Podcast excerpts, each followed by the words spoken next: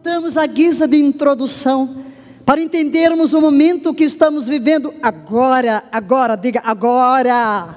Neste preciso momento, queridos. É maravilhoso quando podemos ministrar exatamente no momento. E este é o momento. Nós estamos começando o período das festas proféticas de outono. Acredito que quando terminar tabernáculos, toda a igreja estará bem treinada sobre o significado profético das festas, porque infelizmente a igreja é muito ignorante a respeito destas coisas. Gênesis 1,14. E disse Deus: haja luminares no firmamento do céu para dividir o dia da noite, e sejam eles para sinais, estações, moede, e para dias e anos. Vimos e queremos repetir para fazer um link que há quatro propósitos para a criação do sol e da lua, conforme está escrito neste versículo que acabamos de ler. Um leitor ocidental, ao ler a palavra estação, pensa só, que são as estações do ano: primavera, verão, outono inverno. Mas a palavra moed está longe de significar simplesmente isto quatro. Primeiro, diga sinais, estações, dias e anos. Deus diz que estabeleceu tudo isso para controlar quatro coisas. Primeiro, sinais. A palavra no hebraico está aí, significa um milagre, um presságio, um aviso. Deus criou os corpos celestes para comunicar assuntos importantes em tempos particulares para o seu povo da aliança. Quem é povo da aliança aqui? Aleluia.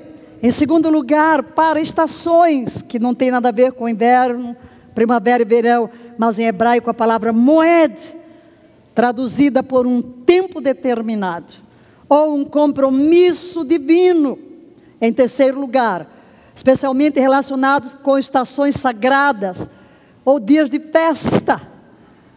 Esta palavra hebraica é traduzida em Levítico como festas fixas. Diga a mesma palavra, traduzida por estações, em Gênesis, é traduzida por festas fixas.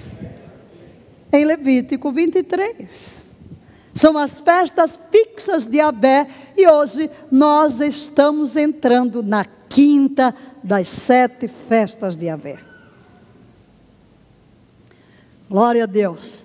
Leiamos Levítico 23. Então Yahvé falou a Moisés e ordenou: orienta os israelitas do seguinte modo: as festas fixas de Abé. De quem são as festas? De quem são as festas? Eu quero ouvir essa igreja falando alto. Eu quero ouvir no meu espírito toda a Insegec no mundo inteiro. Eu sei que o Japão também está linkado, lá já é segunda-feira. Mas vamos todos a uma só voz de quem são as festas? De Avé. E se são de Avé, são nossas. Amém. Que proclamarei, são as minhas santas assembleias Estamos hoje aqui numa santa assembleia. Amém? É uma santa assembleia. Verso 4, todos juntos. São estas as festas fixas de Abé, santas convocações que proclamareis no seu tempo determinado. Aleluia! Oh maravilha! Queremos deixar uma série para as gerações futuras. Amém. Para que entendamos os últimos dias e o que é que Deus quer falar. Por isso estou repetindo em cada introdução esta palavrinha para que você entenda o que é festa fixa ou estações, moed, um compromisso, um encontro. Deus tem um calendário, diga Deus tem um calendário não é o nosso gregoriano. O calendário de Deus é o calendário bíblico que é baseado nas festas fixas de Abé. São ocasiões de encontro que apontam para tempos de sua intervenção na história. Na Strong's Concordance, na concordância de Strong, ele define moed como um tempo fixo ou estação, especialmente um festival fixado por um acordo, um agendamento, por implicação, encontrar-se em um tempo estabelecido, noivar para o casamento. Imagina, você agendou uma data do casamento. Todos têm que estar conscientes que é aquele dia, se não chega o dia, ninguém aparece, não aparece a noiva, não aparece o noivo, não é verdade? Então Deus estabeleceu tudo isso para nos dizer: olha, eu tenho um agendamento, eu tenho um calendário. Então todos estão conscientes das datas agendadas, dos encontros marcados. E esta palavra que diz convocareis, é para convocar, vocês estão aqui porque foram convocados. Convocareis para as minhas assembleias solenes. A palavra é micra, algo chamado para fora, ou seja, uma reunião pública. Proclamareis. A palavra no hebraico é cara, é a ideia de abordando uma pessoa encontrada. Eu encontro alguém e abordo aquela pessoa. Chamar para dirigir-se pelo nome. Os que são convidados, convite, menção, publicar, ler. Encontramos em Mateus uma palavra que ilustra exatamente o que é que Deus quer nos dizer que temos que proclamar. Mateus 23, 3 e 4. E por isso enviou seus servos a conclamar os convidados. Leia o que está em amarelo. Conclamar os convidados. Deus está nos conclamando, Deus está nos convidando para uma entrevista, para um encontro com Ele, para um agendamento com Ele, para as bodas do filho. Mas estes rejeitaram o chamamento. Uma vez mais mandou outros servos com esta ordem: dizei aos que foram convidados, diga, foram convidados, que lhes preparei meu banquete, vinde todos os convidados para as bodas do meu filho. É isso que as festas fazem. É um convite para um encontro, para uma festa, para uma assembleia. Diga, as festas são ensaios gerais. De novo, ensaios gerais. Quando você quer fazer alguma apresentação, você tem um ensaio. Cada festa é um ensaio geral de um drama que vai ocorrer, que se cumpre em Cristo. Por isso que é lindo nós celebrarmos as festas com o entendimento do que elas significam. Todas as sete festas focam Jesus. Todas elas falam de Jesus.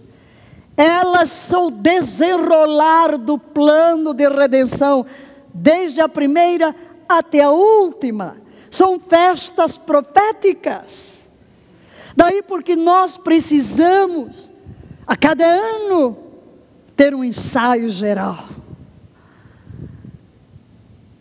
Trazer de volta as cenas do drama, preparando-nos para o grande finale para aquele dia, quando tudo será consumado no Messias.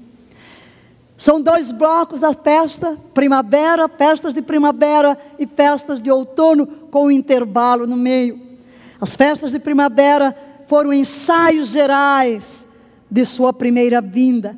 Hoje, quando celebramos essas festas, nós olhamos para o passado e vemos em cada uma delas o Redentor.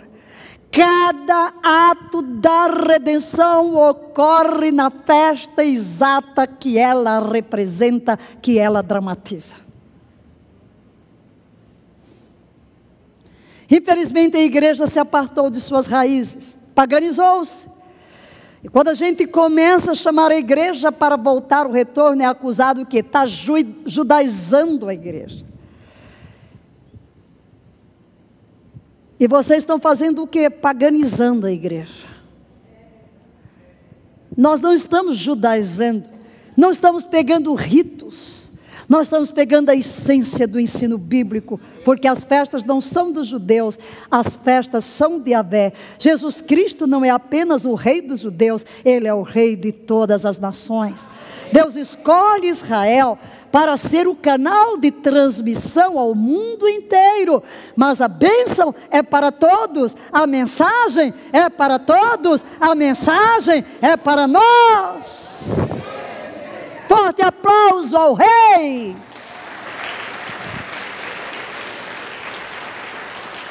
As festas de outono, essa que começa hoje, são três festas são os ensaios gerais da segunda vinda. É por isso que estamos falando da segunda vinda, porque estas festas de outono que começa hoje com a festa das trombetas apontam para o regresso de Jesus. Escutem o que eu vou dizer, queridos. Assim como os atos da redenção se cumpriram na primeira vinda, no dia exato na hora exata de cada festa, o regresso de Cristo obedece um padrão. Ele voltará de acordo com o agendamento e com o calendário das festas. Não, Jesus não vai voltar em qualquer dia do ano que dá na sua cabeça, vai ser nenhum dia das festas bíblicas.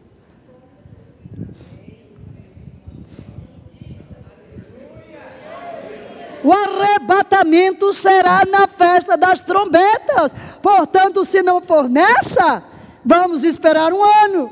Se não for no outro, vamos esperar o outro.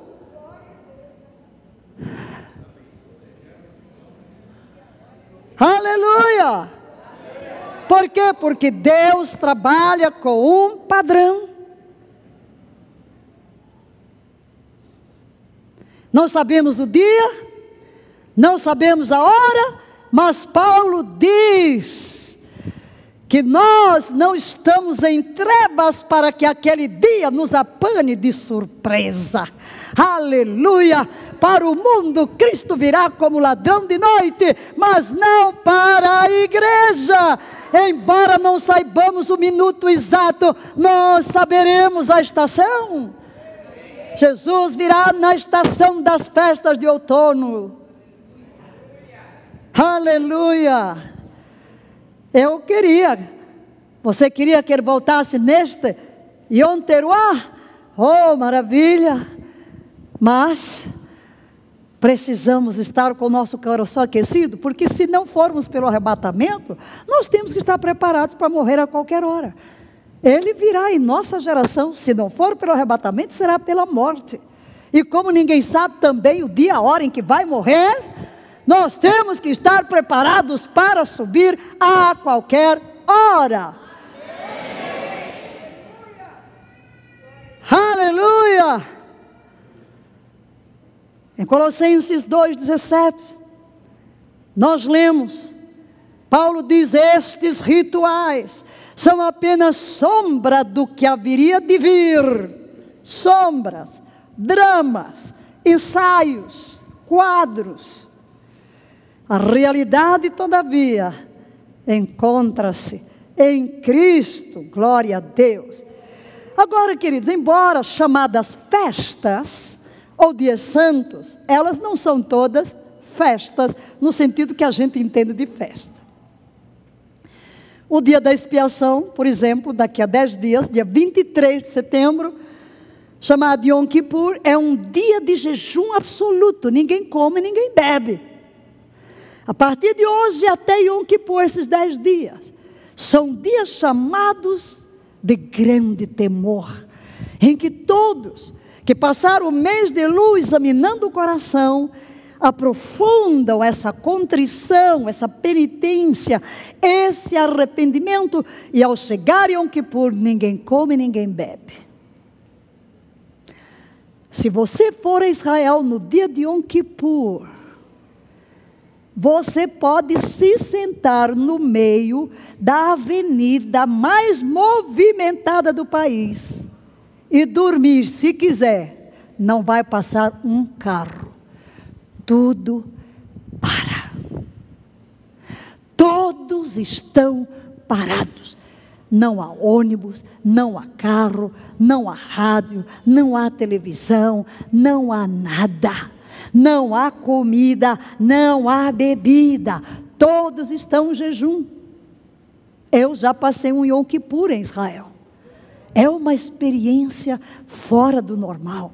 E como o dia termina ao pôr do sol, na hora que termina, parece que dos buracos brotaram carros, ônibus, pessoas tudo ressurge. De repente parece que houve um arrebatamento, não tem mais ninguém na terra o dia todo. Mas repentinamente terminou Yom Kippur, vem a explosão de alegria e todos se preparam para passar oito dias celebrando, dançando na festa dos tabernáculos, que é chamada a estação da nossa grande alegria. Ha, apontando para quê? Para o regresso, para a segunda vinda do nosso Senhor Jesus Cristo. E nem todos os dias são únicos. Por exemplo, há duas festas, pães asmos e tabernáculos, que são observados por uma semana inteira.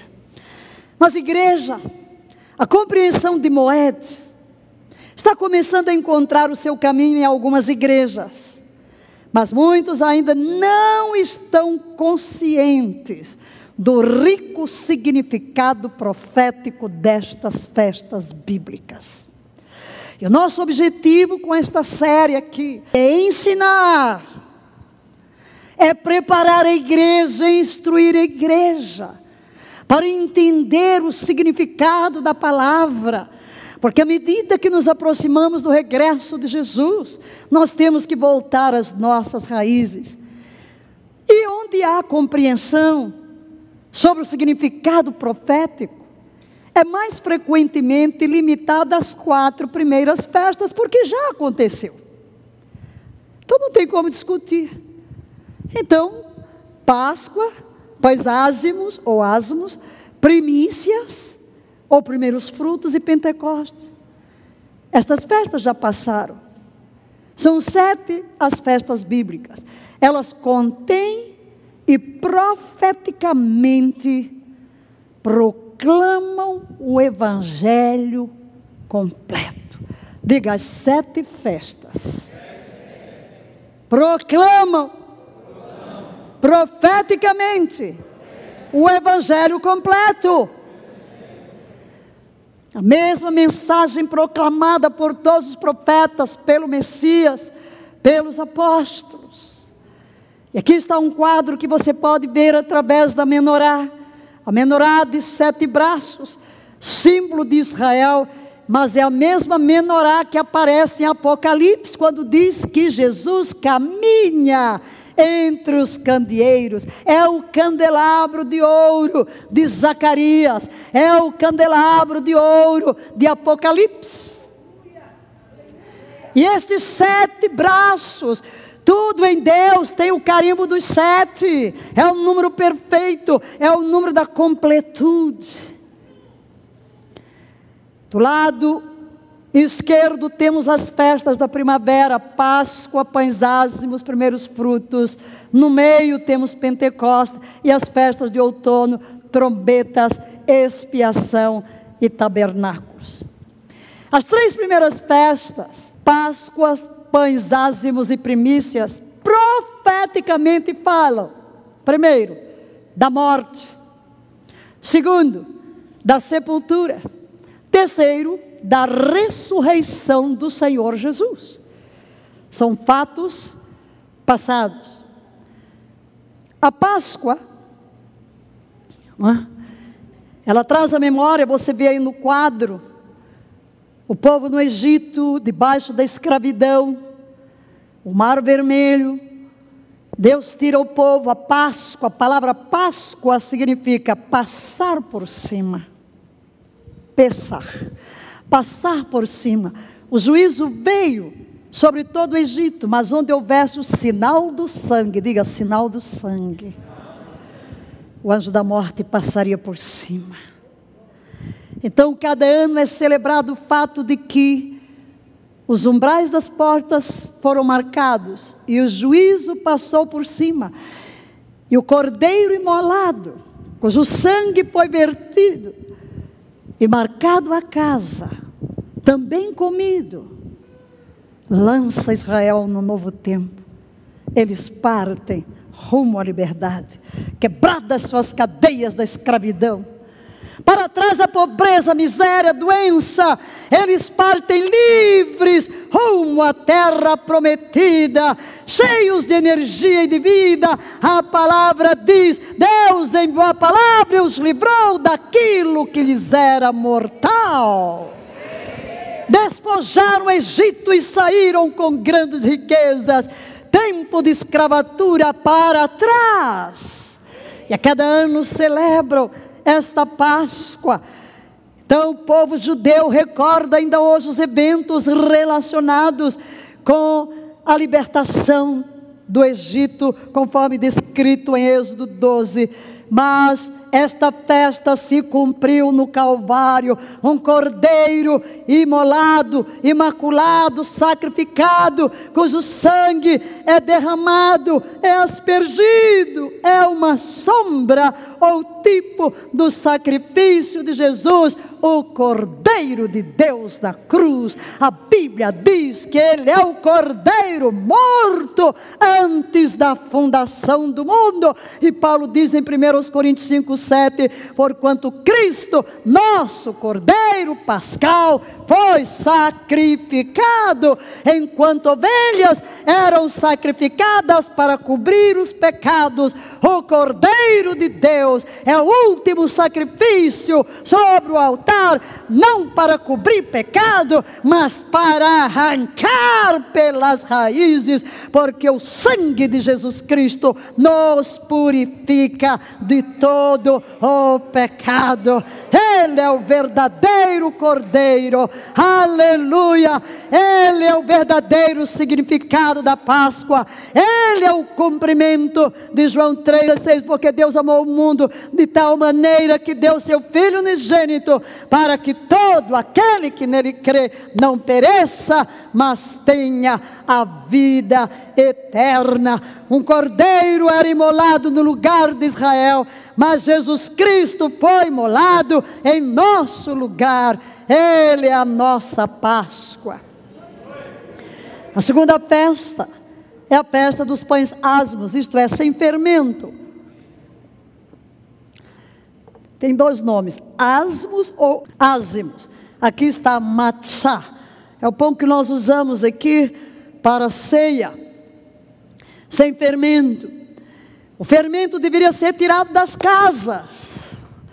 Aqueles que foram conosco a Israel este ano, viram que chegou nos quartos, uma semana antes, pedindo que ninguém traga pão, ninguém traga nada, porque todas as casas e todos os hotéis têm que ser limpos de tudo que é traço de fermento. Todo fermento tem que ser tirado. Porque isso lembrava a partida apressada do povo, não havia tempo para fermentar a massa. Tiveram que correr sem fermentar a massa, e eles comemoram até o dia de hoje. Mas esta festa se cumpre no sepultamento de Jesus Cristo. O pão ázimo, consumido durante a refeição, é um tipo de Jesus sem pecado. Os ázimos da vida que libera os crentes arrependidos de toda a escravidão do pecado. Então, em Jesus se cumpre esta festa. E a mensagem do Evangelho simbolizada nesta refeição é hoje praticada pela maioria como a ceia do Senhor ou a comunhão, onde nós somos chamados a examinar o nosso coração, a retirar o fermento do pecado das nossas vidas, para viver em santidade, porque é para isso que o Cordeiro veio. Terceira festa é a festa das primícias. Notem que essas festas estão linkadas à Páscoa. Essas três festas que você chama Páscoa, Pois asmos e primícias são todas durante uma semana. Elas se misturam e normalmente se diz Páscoa para as três festas juntas. Nas primícias começa o Homer, isto é, contagem. A Bíblia diz que depois de oferecer o primeiro molho, Diante de Deus começaria o Homer a contagem, 49 dias, e no quinquagésimo Shavuot, que chamamos Pentecostes, 50 dias depois da Páscoa. Este é o dia em que é movido o molho, uma planta de cevada, a partir da primeira colheita. Essas festas bíblicas estão ligadas a colheitas. Aqui, a cebada. Jesus foi as primícias da ressurreição. Ele foi as primícias dos que dormem. Ele foi o primeiro a ressurgir dentre os mortos. E assim a ressurreição de Jesus é cumprida nesta festa. Todos os crentes arrependidos também ressuscitarão fisicamente, amém? A ressurreição de Cristo nos garante. E verdadeiramente primícias fala desta ressurreição de Cristo, aquele grão de trigo que caiu na terra e morreu para não ficar sozinho. Aleluia! Ao levantar da morte, ressurreto, aleluia! Ele é o primeiro fruto para gerar milhões e milhões de outros filhos para Deus. Deus Pai só tinha um filho, Jesus plantou pela sua morte. Ele é a semente de Deus que caiu na terra e morreu. Foi sepultado, mas ele ressurge como o primeiro, como as primícias oferecidas a Deus para dar lugar à grande colheita de outros filhos para o nosso Deus e Pai. A quarta festa é a festa de Pentecostes. Novamente vamos nos deparar com a colheita.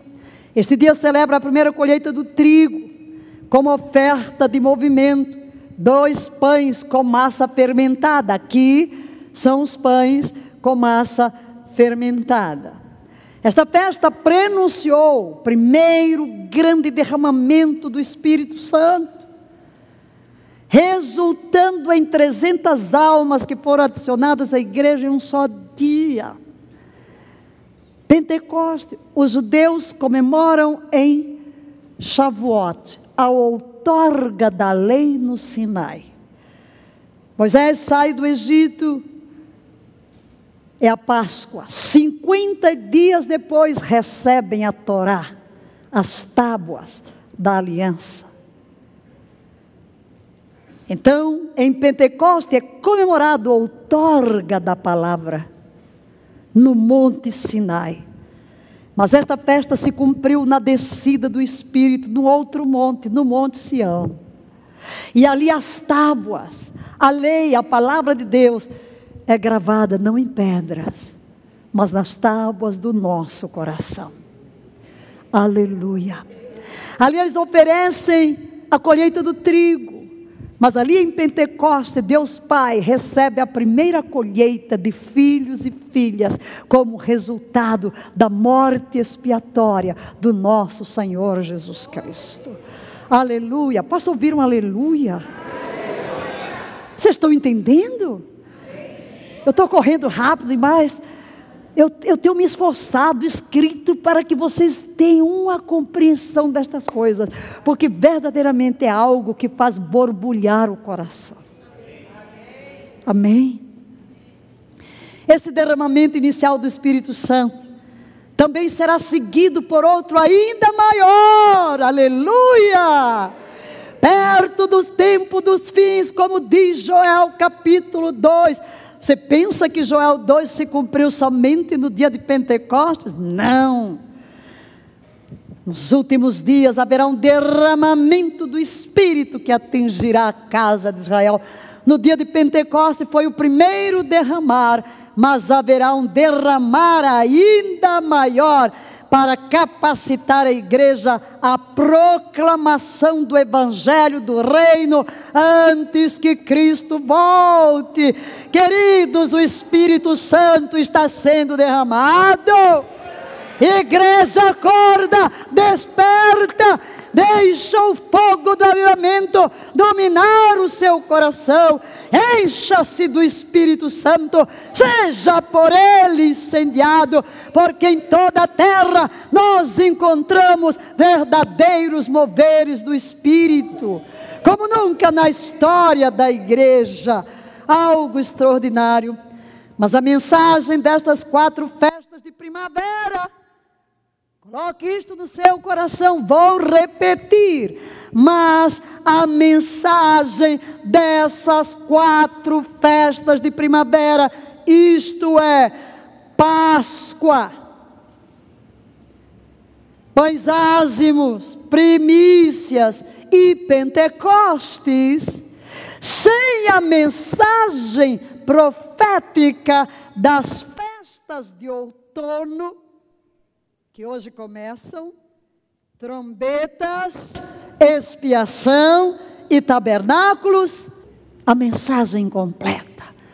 Por isso, desperta a igreja. Temos que preparar a noiva.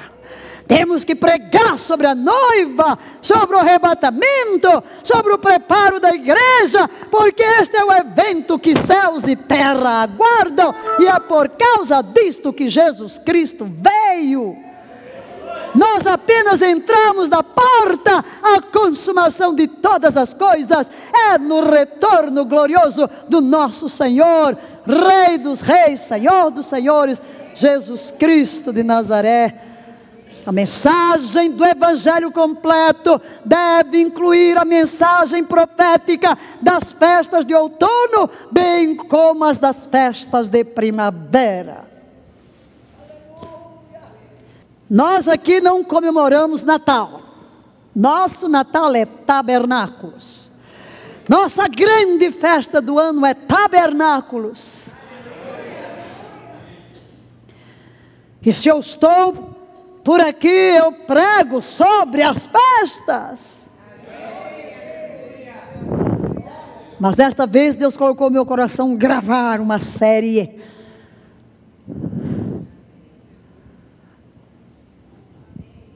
Aleluia. Passa um ano, vocês esquecem o que é que ouviram no ano passado, né? As festas de outono falam do retorno do Messias e da salvação dos judeus.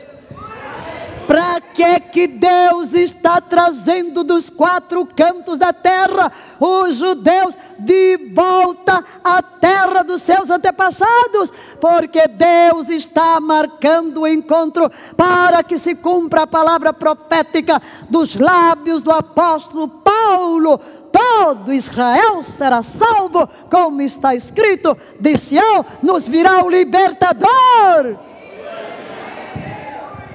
Uau, vocês perderam uma boa chance de dar um aplauso estrondoso para o Senhor. Aleluia!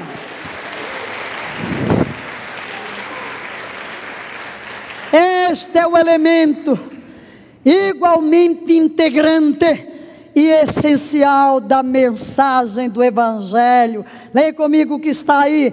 Esses eventos juntos compõem o anseio primário esperança e expectativa do crente de novo. Estes eventos juntos compõem o anseio primário. É o seu anseio? É o céu! É o céu! A expectativa, meu Deus, todo o nosso ser, todo o ser da igreja tem que estar voltado nesta expectativa da iminência do regresso do nosso bendito Senhor. Aleluia! Aleluia! A igreja deve compreender e proclamar a mensagem do Evangelho completo, contido em todas, diga todas, as festas. A igreja deve voltar a anunciar o Evangelho completo. Amém? O Evangelho completo. Glória a Deus. Aleluia. Bem, chegamos ao dia de hoje. Chegamos ao dia de hoje. A quinta festa, trombetas e o teruá. no ano que vem, eu vou pregar sobre as festas de primavera. Mas agora nós iremos nos enveredar, aleluia, até terminar tabernáculos, por estas três festas, preparando-nos para o regresso do nosso Senhor Jesus. Se ele demorar, enquanto ele não chega, nós vamos estudar. A palavra Torá, que muitos traduzem por lei, é uma tradução, não é muito boa. Torá é ensino. É ensino. Então, vamos ao ensino.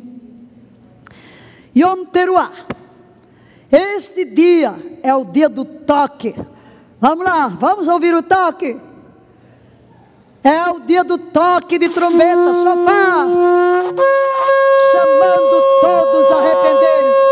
Ouça o toque do chofar, levante as mãos para o Senhor.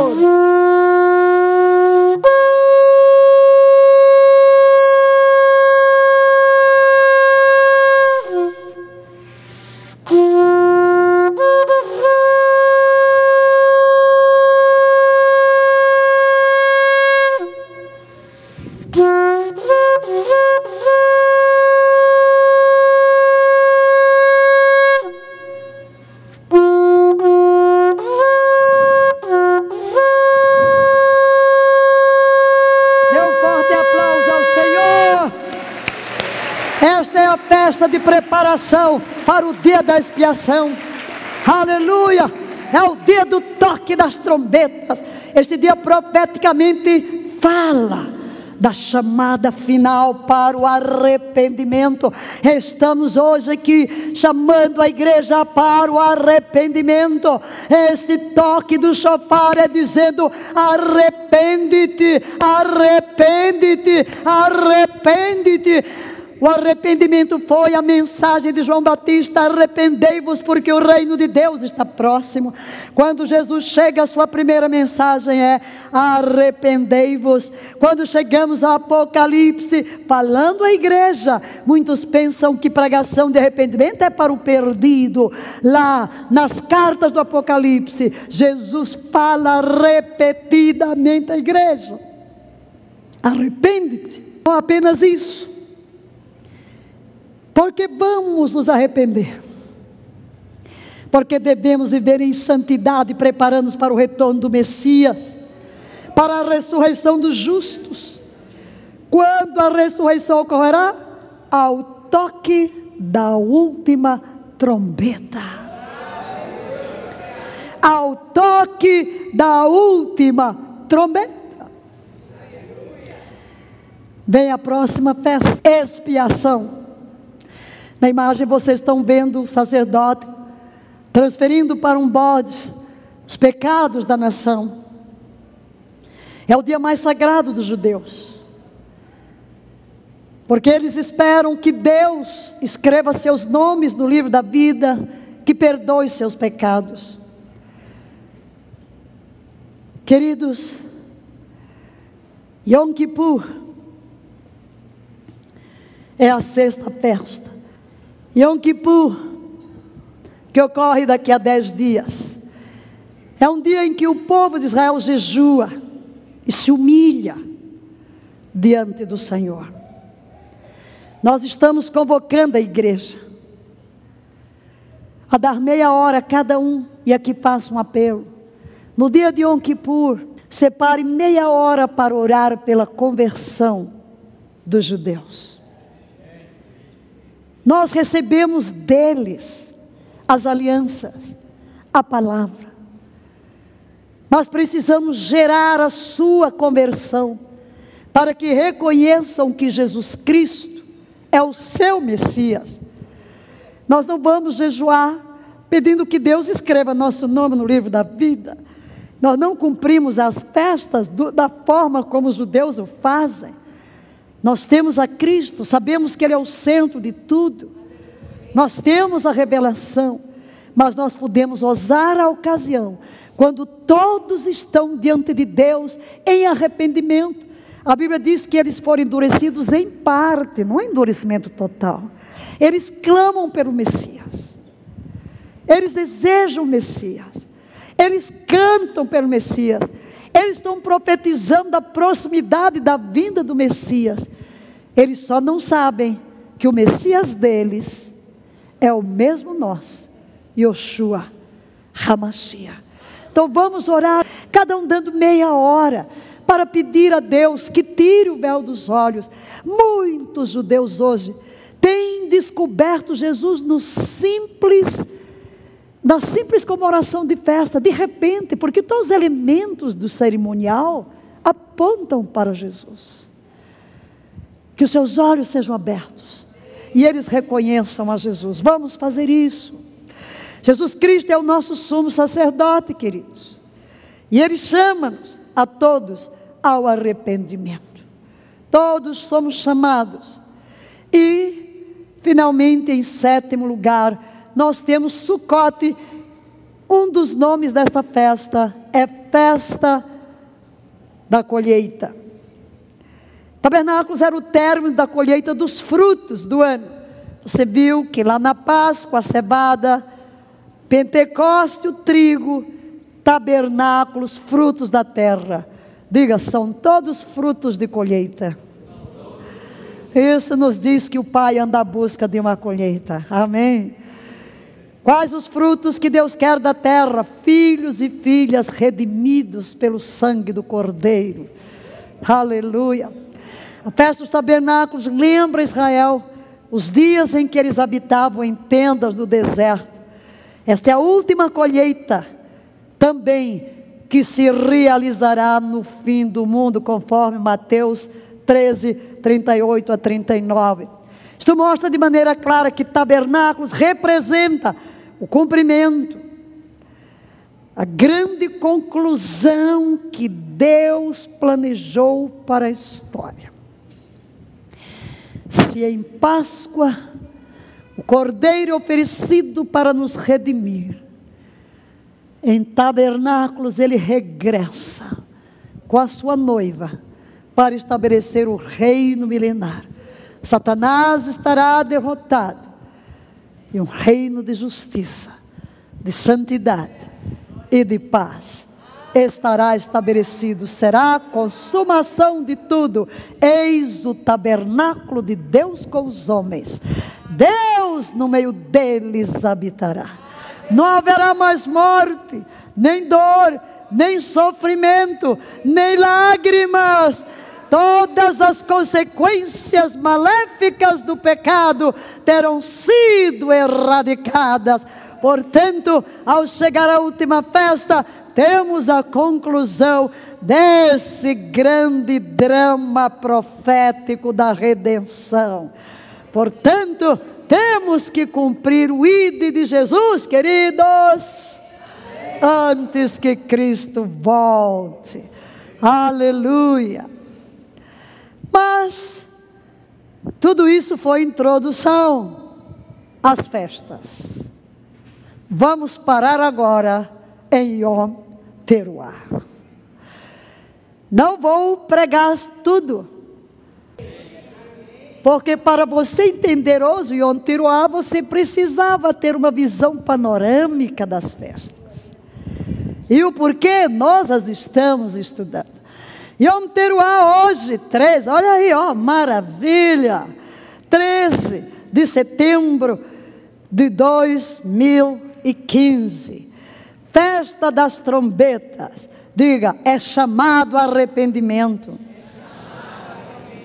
Aleluia. Festa do Yom Kippur. Fala da redenção. Festa dos tabernáculos, júbilo. Diga, arrependimento redenção e júbilo. É assim que tudo vai concluir. Nós caminhamos para o clímax de um batismo de arrependimento, de uma onda de redenção e de uma explosão de alegria. Aleluia!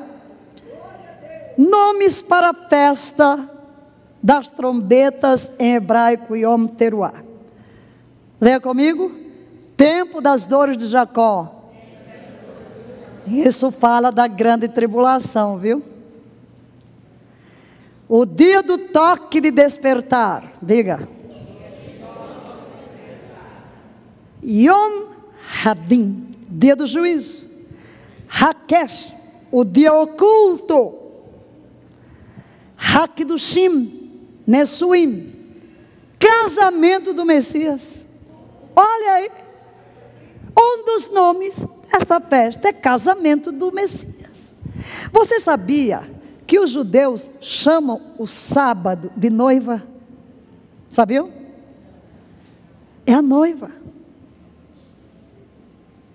Cada Shabat, você vê na sinagoga, tem um lugar onde está a Torá. Ninguém volta as costas para a Torá. Quando você vai a Israel, tem lá o muro. O povo sai de costas para não voltar. Mas quando chega o Shabat, inclusive o salmo que é lido, é da noiva do Messias. Chega o momento em que todos viram as costas para onde está a Torá e vão para a porta para dar bem-vindo à noiva Shabat.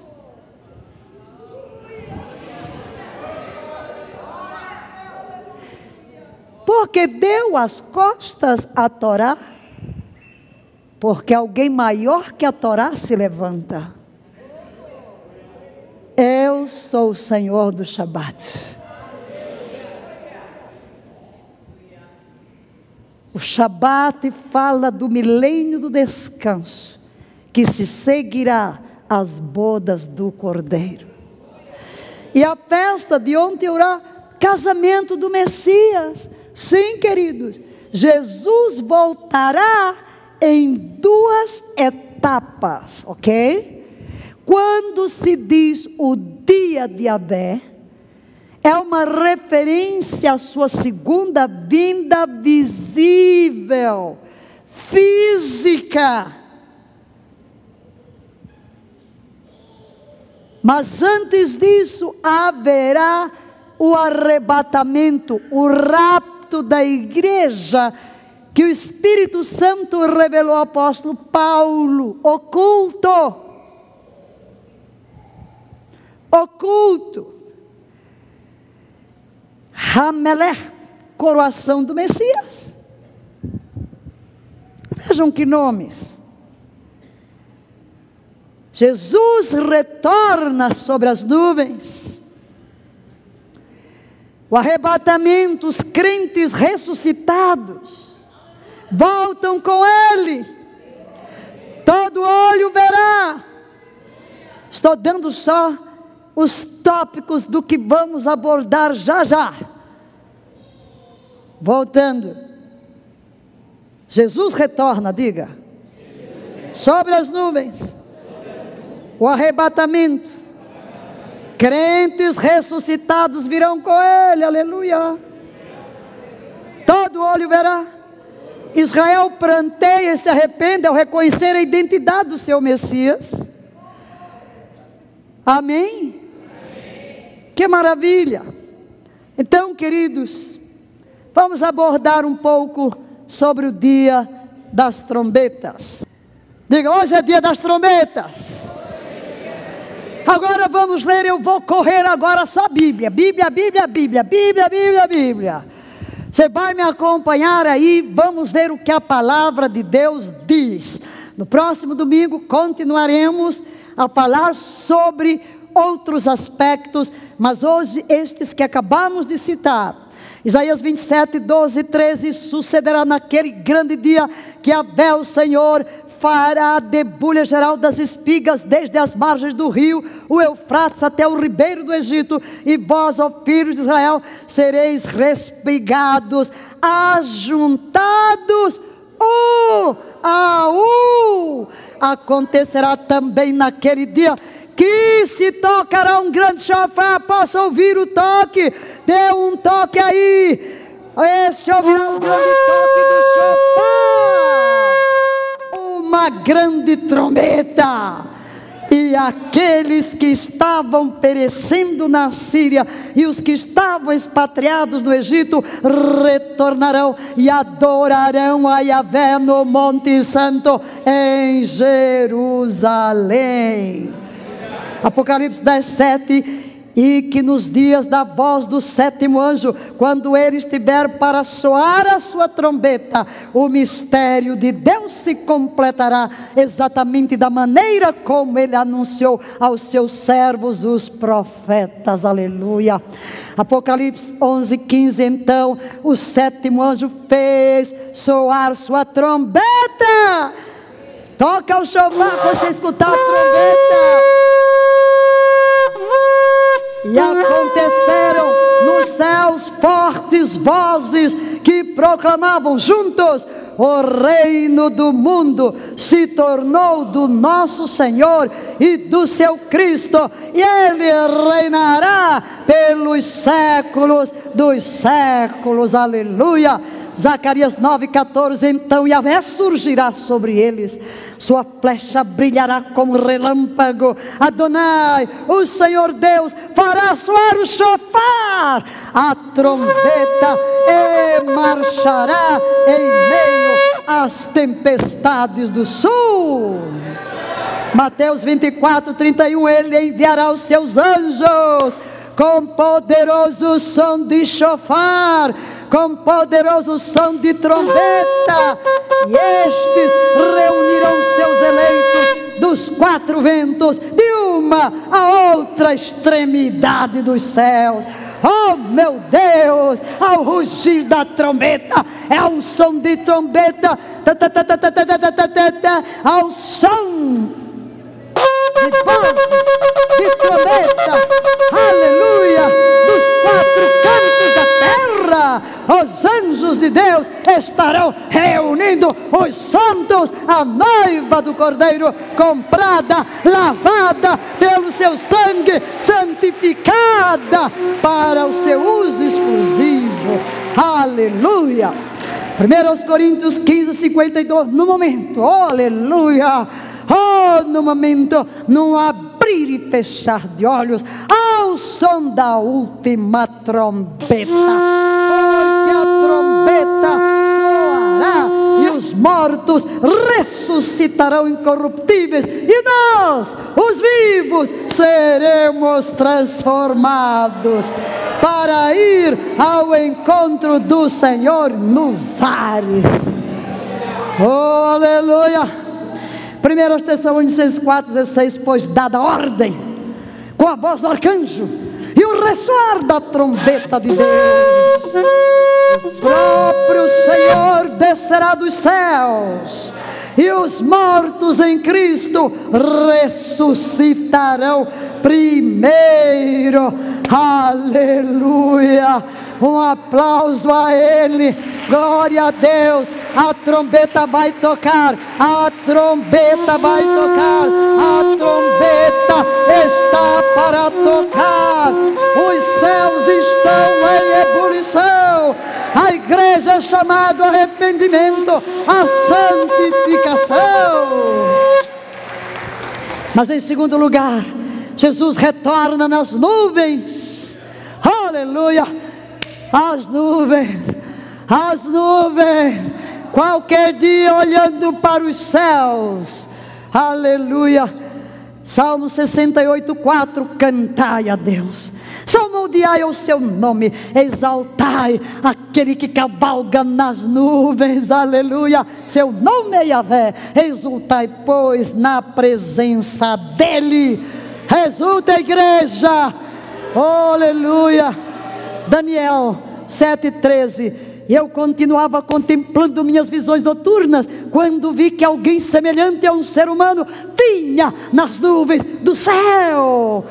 Aleluia! Ele se deslocou em direção ao ancião bem idoso e foi conduzido à sua presença. É uma referência a Jesus Cristo. Mateus 24, 30. Então surgirá no céu o sinal do Filho do Homem, e todos os povos da terra prantearão e verão o Filho do Homem chegando das nuvens do céu, juntos com poder e grande glória. Outra vez, com poder e grande glória. Se na primeira vez ele veio tão humilde numa manjedoura, uma criança limitada, ele retornará Rei dos Reis, Senhor dos Senhores, com grande poder, com grande glória. Ele é o Rei, virá para reinar. Aleluia. Mateus 26, 64. Tu mesmo declaraste, afirmou-lhe Jesus Contudo, eu revelo a todos vós: chegará o dia em que vereis o Filho do Homem assentado à direita do Todo-Poderoso, vindo sobre as nuvens do céu. Oh, maravilha! Eu li agora que estão tentando, através de tecnologia, simular o regresso de Cristo. Bobagem, bobagem, porque nenhum crente vai ser enganado. O povo pode até olhar, é Jesus, nada, meu filho. Quando vier o que é a realidade, não há imitação. Nós vamos descolar da terra, porque haverá um poderoso imã um poderoso imã que atrairá os santos para o encontro do Senhor nos ares. Não há como nos enganar. Aleluia. Terceiro lugar, o arrebatamento dos crentes ressuscitados. Os crentes ressuscitados virão com ele. Uh, uh, uh. Aleluia. Todos os santos virão com ele. Mas eu não posso falar muito, tenho que ficar na Bíblia, senão ninguém sai daqui. Vamos lá, Mateus 24, 31. Ele enviará os seus anjos com poderoso som de trombeta, e estes reunirão seus eleitos dos quatro ventos de uma outra extremidade dos céus. 1 Coríntios 15, 52. No momento do abrir e fechar de olhos, ao soar da última trombeta. Aleluia! Aleluia! Aleluia. 1 Tessalonicenses 4, 17, logo em seguida, nós, os que estivermos vivos sobre a terra, seremos arrebatados com eles nas nuvens para o encontro do Senhor nos ares, e assim estaremos sempre com o Senhor.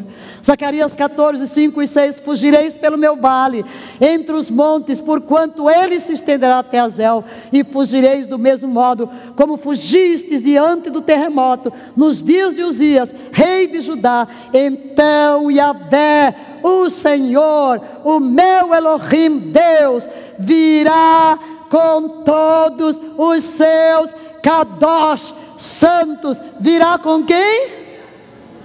Diga, com todos os seus santos, virá com quem? Com todos os seus santos, queridos, isto aqui é uma referência à segunda vinda. Se ele vai vir com os santos, primeiro os santos foram tirados. Aleluia! Falarei disso no outro domingo. E naquele dia não se sentirá calor, nem frio, nem geada. Apocalipse 19, 19. Neste momento vi a besta, os reis da terra e os seus exércitos reunidos para guerrearem contra aquele que estava montado no cavalo e contra o seu exército. Aleluia! Todo olho o verá. Diga comigo: todo olho o verá. Outra vez, todo olho. Quando? Na segunda vinda. Não confunda arrebatamento com segunda vinda. Arrebatamento será o nosso assunto do próximo domingo. Na segunda vinda, todo olho verá. No arrebatamento, só a igreja. De repente, meu filho, é melhor você viajar com um piloto crente. Se você não é crente, viaje. Se você não é crente, não viaje com piloto crente, mudando.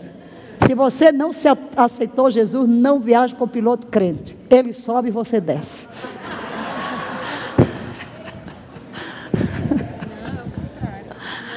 Vai ser uma tragédia. Todo olho verá na segunda vinda. Apocalipse 1,7: Eis que ele vem com as nuvens e todo olho o verá, até mesmo aqueles que o traspassaram, e todas as tribos da terra se lamentarão por causa dele. Certamente assim será. Amém. Outra coisa que queremos mencionar agora é que Israel pranteia e se arrepende quando reconhece a identidade do seu Messias. A igreja sobe, a igreja some, e é nesta hora que Deus volta os olhos para a casa de Israel. Zacarias 12, 10 mas derramarei sobre toda a família de Davi, sobre todos os habitantes de Jerusalém, um espírito de ação de graças e de oração. Eis que eles olharão para a minha pessoa, aquele a quem eles mesmos traspassaram, e prantearão, e lamentarão por ele, como quem chora a perda de um filho único, e verterão lágrimas de enorme amargura por ele como quem chora a morte do filho primogênito. Por quê? Porque de repente eles descobrem que o Messias que rejeitaram por dois mil anos é Jesus. Que dor, que tristeza. E prossegue Zacarias e perguntarão: Que feridas são essas nas tuas mãos? E ele dirá: Foram as feridas que recebi na casa dos meus amigos. Sim, queridos, Jesus voltará sob as boas-vindas da casa de Israel. Haba Hashem Adonai. Foi isso que Jesus disse: Não mais me vereis, até que venhais a dizer: Bendito aquele que vem em nome de Avé. Sim, haverá arrependimento para a casa de Israel. E Paulo diz que quando isso ocorrer, será vida dentre os mortos, porque eles evangelizarão a terra inteira. Aleluia com aquele zelo de quem viveu enganado por milênios e de repente descobriram. Apocalipse 1,7 diz: Eis que ele vem com as nuvens, todo olho verá, até mesmo aqueles que os trapassaram, traspassaram todas as tribos da terra lamentarão. Certamente assim vem. E então virá a última trombeta. A última trombeta. Na festa das trombetas, o chofar é tocado cem vezes. Cem vezes. Existem três sons feitos com o chofar. Tequiá, um toque longo. Posso, podemos ouvir? Ok?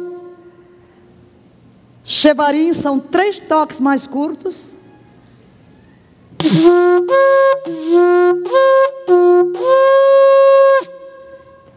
Teruá, que são nove toques rápidos em uma série curta.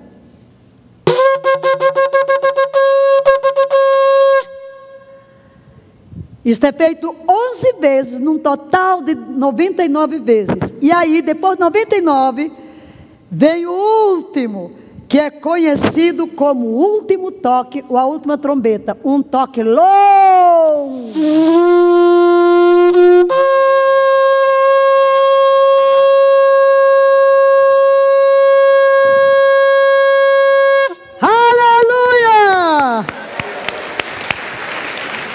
Vocês estão vendo que tudo na festa aponta para o arrebatamento?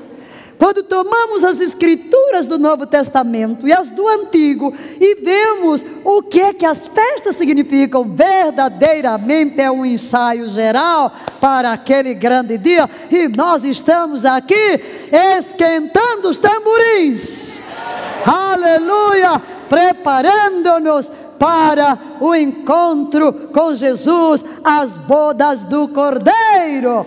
1 Coríntios 15, 50 e 53, eis que eu vos declaro um mistério, nem todos dormiremos, isto é, nem todos morreremos, mas certamente todos seremos transformados num momento, no abrir e fechar de olhos, ao som da última trombeta ao som da última trombeta, por quanta trombeta soará, os mortos ressuscitarão incorruptíveis e nós seremos transformados, pois é impreterível que este corpo que perece se revista de incorruptibilidade e o que é mortal se revista de imortalidade aqueles que não acreditam que Jesus voltará.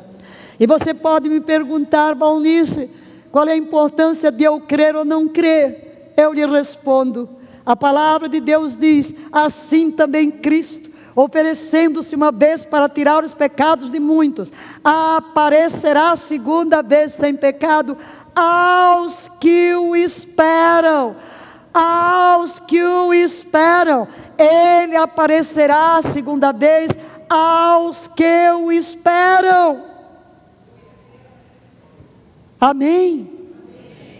Aparecerá a segunda vez, não mais para eximir o pecado, mas para brindar a salvação a todos aqueles que o aguardam. Aleluia. Ele virá para aqueles que o esperam. Ele virá para aqueles que estão vigilantes. Eles virão para aqueles que estarão prontos. Prepara-te, igreja. O Senhor está voltando. Peço ao Espírito Santo que ajude nesta preparação o Espírito é o amigo do noivo que está dentro de nós para nos levar ao genuíno arrependimento, para que rejeitemos o pecado, para que abominemos a carne, para que vençamos o pecado, o mundo, a carne o diabo, porque ele virá para uma igreja santa. Por isso é que Paulo diz que Jesus Cristo ofereceu-se a si mesmo. Para quê? Para comprar para si, conquistar para si uma noiva imaculada, sem mancha, sem pecado, sem ruga, sem defeito algum, santa e irrepreensível. Vamos orar nesta hora. Qualquer que seja a sua condição neste momento, fale com o rei, fale com o noivo Fale com o Redentor. Se você nunca se entregou a Jesus, esta é a hora. Queremos dar uma oportunidade a você. Talvez esteja desviado com o coração frio, longe de Deus, mas hoje você quer se entregar a Jesus.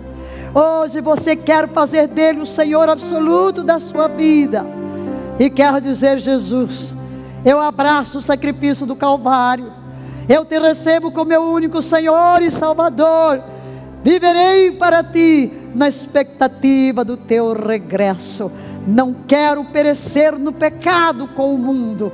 Eu quero ser tão somente teu, tão somente tua. Todos aqueles que fazem esta oração e digam: Eu quero hoje entregar o meu coração a Jesus. Onde você está, levanta a sua mão. Ele vê a sua mão.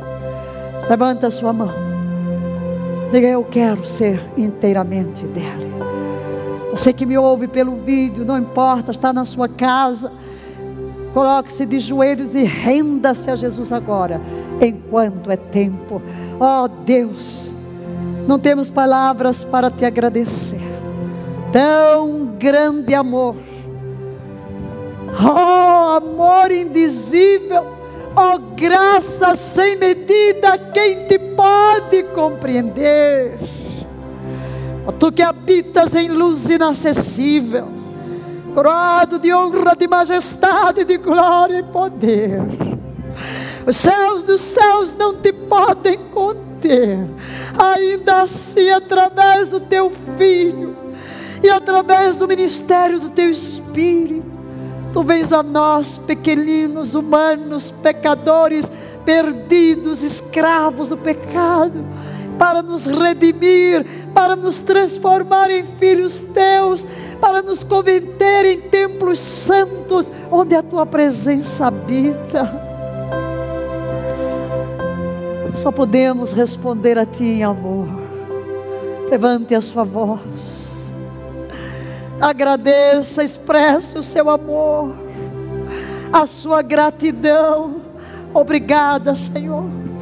Obrigada neste dia de Yom a festa das trombetas, que preanuncia o arrebatamento da igreja. Nós clamamos por todos nós, para que nos des a graça de buscar a tua face momento após momento, de viver na tua presença em santidade. Oh Cristo, oh noivo amado, o nosso coração suspira por ti como a corça brema pelas correntes das águas, assim suspira minha alma por ti, pelo teu regresso.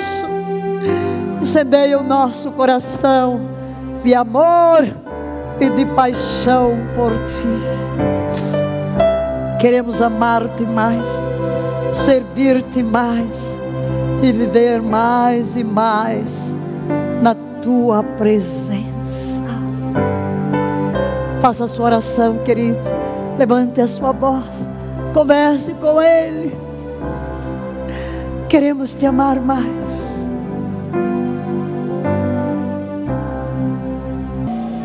Levante as suas mãos. Conserve em nosso coração a chama deste amor. A teia, o combustível que vem através da adoração, da leitura, da meditação da tua palavra, da adoração, dos encontros contigo. Sopra as cinzas. Sopra as cinzas do nosso altar. E não permitas que as tribulações do mundo, as muitas visões, conceitos, as distrações do trabalho, dos convívios, nos roubem a chama viva deste amor incandescente, ardente, que nos faz suspirar pela tua presença. Que o Deus de paz vos santifique em tudo. E vosso espírito e o nosso espírito, alma e corpo sejam conservados íntegros e irrepreensíveis no dia da vinda do nosso Senhor Jesus Cristo, desde agora e para sempre. Amém e amém.